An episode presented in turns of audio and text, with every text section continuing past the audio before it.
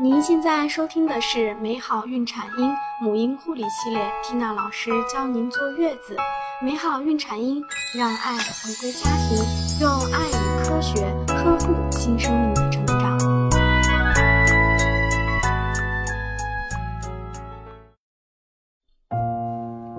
大家好，我是缇娜老师。今天呢，我们分享的主题是选择适合自己的坐月子方式。因为有很多妈妈在我们的微信公众号来咨询，嗯，想让我们去推荐适合她的坐月子的方式。因为妈妈本身就很矛盾，马上坐月子了，是请月嫂呢，还是让婆婆或者是妈妈帮忙？再加上现在月子中心很火爆，那么也在考虑自己要不要去月子中心。那么咨询这一类问题的妈妈。不是少数，而且有很多的妈妈来咨询。那么今天呢，Tina 就给各位妈妈们唠叨唠叨，怎样去选择适合自己的坐月子方式。今天呢，我们会讲四种方式，每一个方式会为大家去分析优点和缺点，以及它预计的费用。常见方式一是在家由婆婆或者是妈妈照顾。那么它的优点呢，是因为是熟悉的环境，所以妈妈的睡眠算是有保证，起码不会因为认床而睡不好。俗话说，金窝银窝不如自己家的草窝。对于生二胎的妈妈来说呢，大小宝贝可以同时顾及，在家里坐月子，想吃什么就可以做什么，在饮食的安排上也是比较自由的。嗯，和家人也有更多的时间在一起，特别是宝宝爸爸。他可是妈妈最好的心理疏导师，对于亲朋好友来说呢，探望也是比较方便的。但它的缺点呢也是有的，主要有四方面：一呢是和家人非常容易在育婴认知上产生冲突；第二呢是有很多老人现在还是一些传统的坐月子的观念和育儿观念，那么这些观念对产妇和宝宝本身可能就会有一些影响；第三呢是一旦家人。中有人感冒的话，那就非常容易传染给妈妈或者是宝贝。第四呢，是家人间如果没有明确的分工的话，就有可能会出现集体疲劳。预计的费用主要是在月子餐的食材费用，相对来说是比较节省的。常见方式二呢，是请月嫂来帮忙照顾。它的优点主要有六六个方面：第一呢是熟悉的环境；第二是二胎妈妈大小宝贝可以兼顾。第三呢是饮食安排比较自由，第四呢是和家人有更多的时间在一起，第五是亲朋好友探望比较方便，那么第六呢是家人比较轻松。那么它的缺点呢，一呢是服务人员的素质参差不齐，第二呢是这些月嫂他们的母婴护理知识是否专业是有待确定的。嗯，就拿西安地区来说吧。呃，我们觉得整体的培训的质量还是有待提高的，所以月嫂本身的专业性可能还是会存在一定的质疑。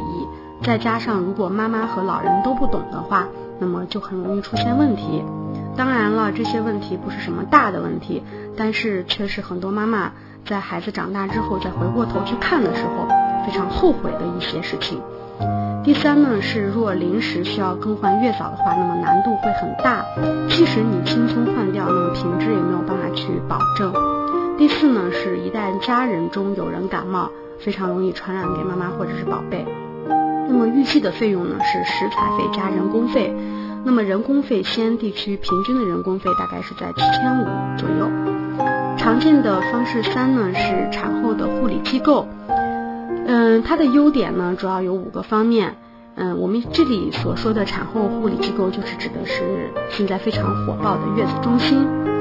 嗯，月子中心的服务人员有较为专业的知识，可以协助产妇获取正确的育婴知识，比如说母乳喂养指导。那么夜间呢，也可以选择专人去协助照顾宝宝。第三呢，是当身体不适的时候，可以立即寻找医护人员协助，减少往返医院的次数。第四呢，是多数机构会要求出人员洗手及戴口罩，那么卫生是可以保证的。第五呢，是他会定时的去提供月子餐。那么在月子中心，它的缺点有哪些呢？一呢，是妈妈适应新环境是需要时间的。二是亲友探望可能不太方便，第三呢是和家人相处的时间会有限，第四呢，是对二胎妈妈来说，和大宝宝就可能面临短暂的一个分离。第五呢，是统一的月子餐难以满足个性要求。第六呢，是毕竟属于公共场所嘛，可能会有群聚感染的风险。那么预计的费用呢？西安地区平均的月子中心费用在一个月两至三万。常见的方式四呢，是在家坐月子，但是由专业的机构外送月子餐。它的优点呢，是一是熟悉的环境，二是对于生二胎的妈妈来说，大小宝贝可以都顾及。第三呢，是和家人有更多的时间在一起。第四呢，是亲朋好友探望比较方便。第五呢，是家人比较轻松。最后一点呢，是家人不需要亲自做月子餐，会省很多的精力，还能够保证饮食的营养。那么它的缺点有哪些呢？首先呢，是和家人非常容易在育婴认知上产生冲突；第二是传统坐月子的观念、育儿观念对产妇和宝宝有影响；第三呢，是一旦家人中有人感冒，非常容易传染给妈妈或者是宝贝。最后一点呢，是餐食的安全和质量的控制是不稳定的。如需自行热餐的话，反而会很麻烦，而且营养的流失也很难控制。预计的费用大概是在一万元人民币左右。那我们去怎样的建议大家呢？我们建议大家通过分析，我们可以得知每种坐月子的方式都有它的优缺点。首先应该选择适合家里情况的，不要去盲目的跟风。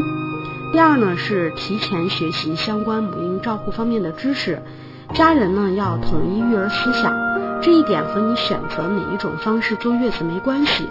作为妈妈的你，这是必须要掌握的知识。第三呢是最好能做好家人分工，比如夜间照顾宝宝可以采取轮班制。第四呢是一定要在正规的机构去签约月嫂。那么第五呢是选择口碑好、性价比高的产后机构。不要过于挑剔这些产后机构的硬件设施，更应该关注其医护力量、专业程度，每个护理人员同时照顾几个房间，还有卫生设施如何等等。今天的课程就和大家分享到这里，希望能够帮助到各位宝妈，谢谢大家。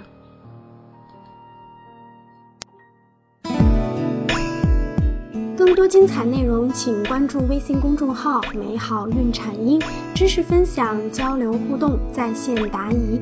我和其他宝妈期待您的加入哦。